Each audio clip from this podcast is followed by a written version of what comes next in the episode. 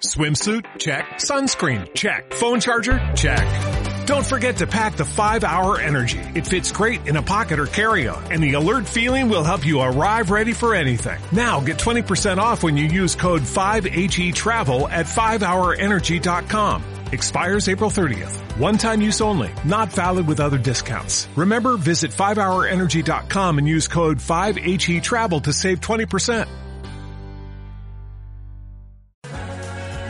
Todo tiempo, modernos de otros tiempos. Son los que nos trae Carlos La Peña. Carlos, ¿qué tal? Muy buenos días. Muy buenos días, ¿cómo estamos? Bueno, no creas que no, que no las cazamos al vuelo. La semana pasada nos llegaron dos amenazas veladas por tu parte. Una de ellas era traer un coro de modernos o volver con la música ultracromática. ¿Has pensado cumplir alguna de esas amenazas, Carlos? Bueno, la amenaza del coro fue más el fruto de un calentón que, una posibilidad real. Pero, Como el pero, chorro, pero, ¿no? Sí. pero, pero, pero sigo, sigo buscando en mis archivos Ajá. y ya veréis cómo localice alguna historia de estas, que vamos, desde luego que la traigo, vamos, Vale. vamos, y la traigo. Bien. Pero el tema de la música ultracromática, o por lo menos un poco ultracromática, Bien. está en la base de la historia de la que vamos a hablar en los próximos días, porque no va a ser solo hoy.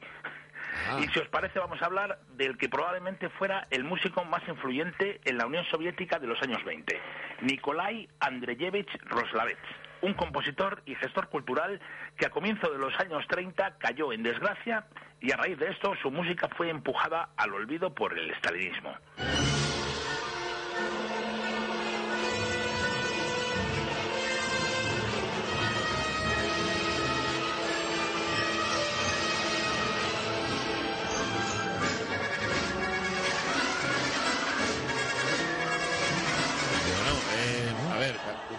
Cuesta pensar que cayera en el olvido esta música que escuchamos de poema sinfónico llamado Con Somolilla del año 28.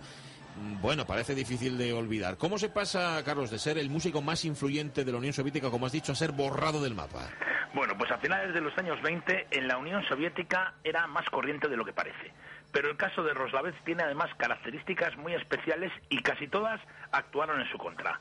Durante los años 20, Anatoly Lunacharsky, el hombre que en 1918 sentó a Dios en el banquillo de los acusados imputado por genocidio y consiguió, y consiguió que un tribunal soviético le condenara a muerte, era el hombre fuerte de la cultura soviética. Ahí lo tienes, fenómeno.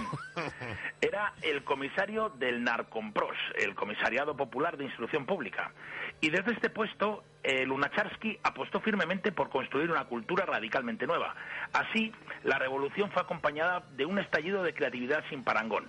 Una sociedad nueva necesitaba de un arte nuevo, y figuras como Rodchenko, Einstein, Meyerhold, Mayakovsky, Bertov, Mosolov, Sostakovich y otros muchos como nuestro moderno Roslavets se embarcaron en la fascinante aventura. A ver, también es verdad que ya en la década siguiente, en los 30, los que no habían sido asesinados al menos habían sido neutralizados, ¿no? Es que al final de los años 20, Josif Vissarionovich Dugasvili, o sea, Stalin para Stalin. sus numerosísimos amigos, pues vamos, ¿quién no era amigo de Stalin? Hombre. Se hizo con el control del Estado soviético.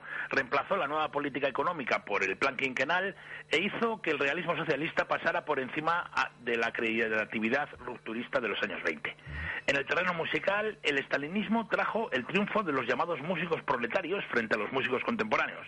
Nuestro moderno, lógicamente, era de estos últimos. Bueno, vamos a ir por partes. A ver, había al menos dos tendencias, ¿no? Proletarios y contemporáneos. ¿Qué querían, quiénes eran y qué querían, Carlos?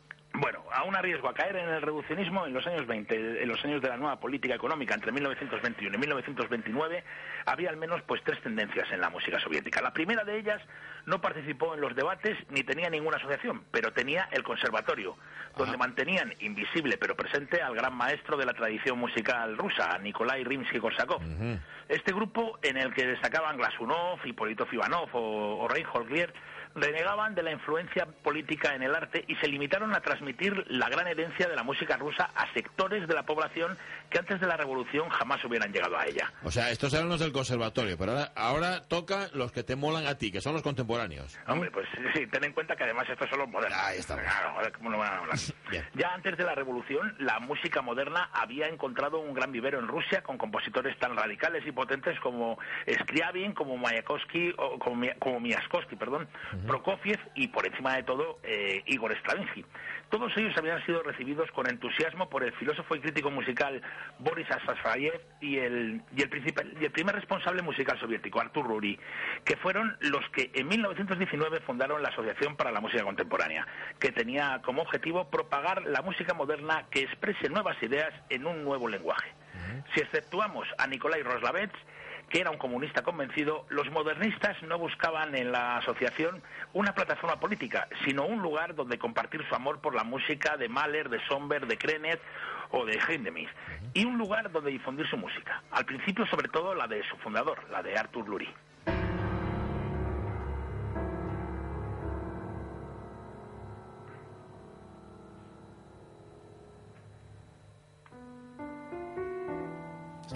Ahora ya os dais más cuenta, antes parece que se había caído el piano.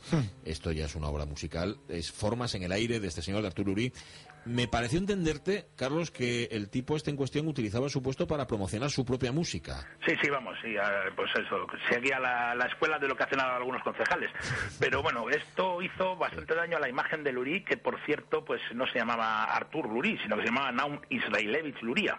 Ah. Y, y en 1921, aprovechando que iba a un viaje de promoción cultural a Berlín, se fue al exilio.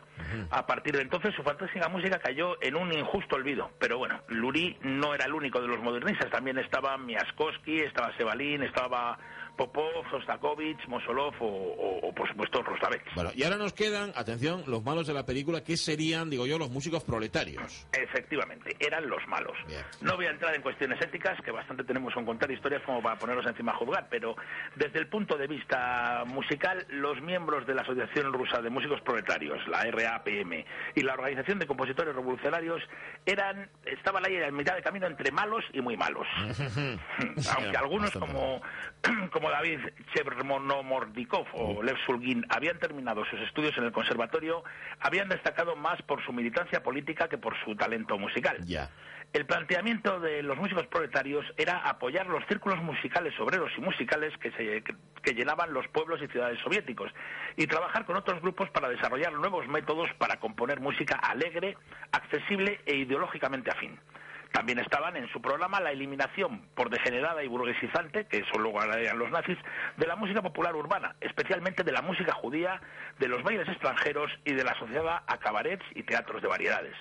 Pero si algo odiaban era la decadencia burguesa de los músicos modernistas. Ajá. La última palabra de una cultura moribunda, decían, especialmente la de nuestro moderno, la de Nikolai Roslavets.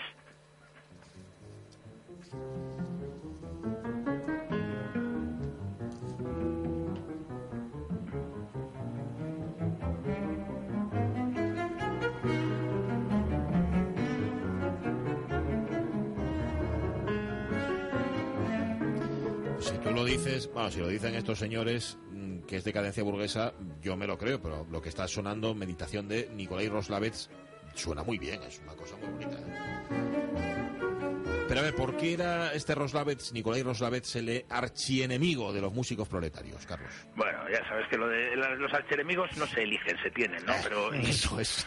Roslavets compaginó su trabajo como músico con puestos burocráticos. Fundamentalmente era el, el suyo era el defensor en la, bueno, ahora era la palabra esta que siempre me meto, Glaverpetcom. Ajá. Que esto era ni más ni menos que el Comité General de Repertorio, que Sí. era la principal editora musical del Estado ruso, soviético. Nuestro moderno utilizó el poder que le otorgaba en su posición para sacar adelante sus ideas políticas y también sus ideas musicales y, en en- y sobre todo en su particular pelea contra los proletarios. Ya.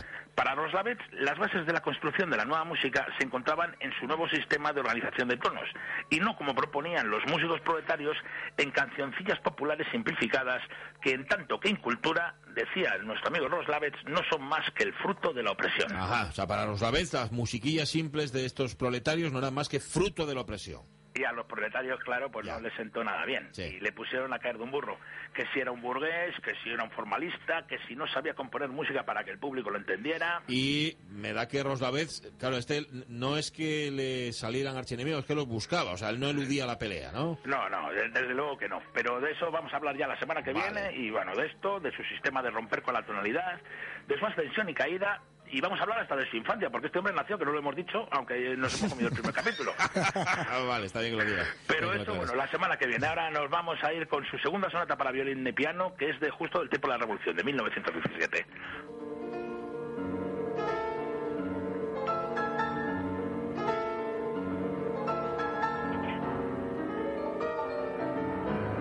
Que ya antes de que suene el violín suena Scriabin que tira para atrás. Pero bueno, esto es esto sería otro tema y seguramente también hablaré del nuestro querido La Peña. Eh, Carlos, moderno, hasta la semana que viene. El martes que viene nos vemos. Un, Un abrazo, abrazo muy fuerte. Adiós. Hasta luego. Ya lo veis, Será de que fácil. Pero Suena bien, bien, ¿eh? Suena bien. Sí, sí, le da, está zurriendo ahí al violín, Sí, ¿eh? le da sí. fuerte al piano. No. Mm, o sea, eran otros tiempos. Ah. Ya sabéis, antes os contábamos historias, os contábamos que Putin quiere de nuevo incorporar la instrucción militar en los colegios, como formando parte de- del currículum escolar. Tú la llevas. Tú la llevas. Sí, era una práctica muy habitual ahí en el Consomol. 12 y 41 minutos de la mañana. Contra todo esto, contra la incultura, ya sabéis, está la radio y están los libros.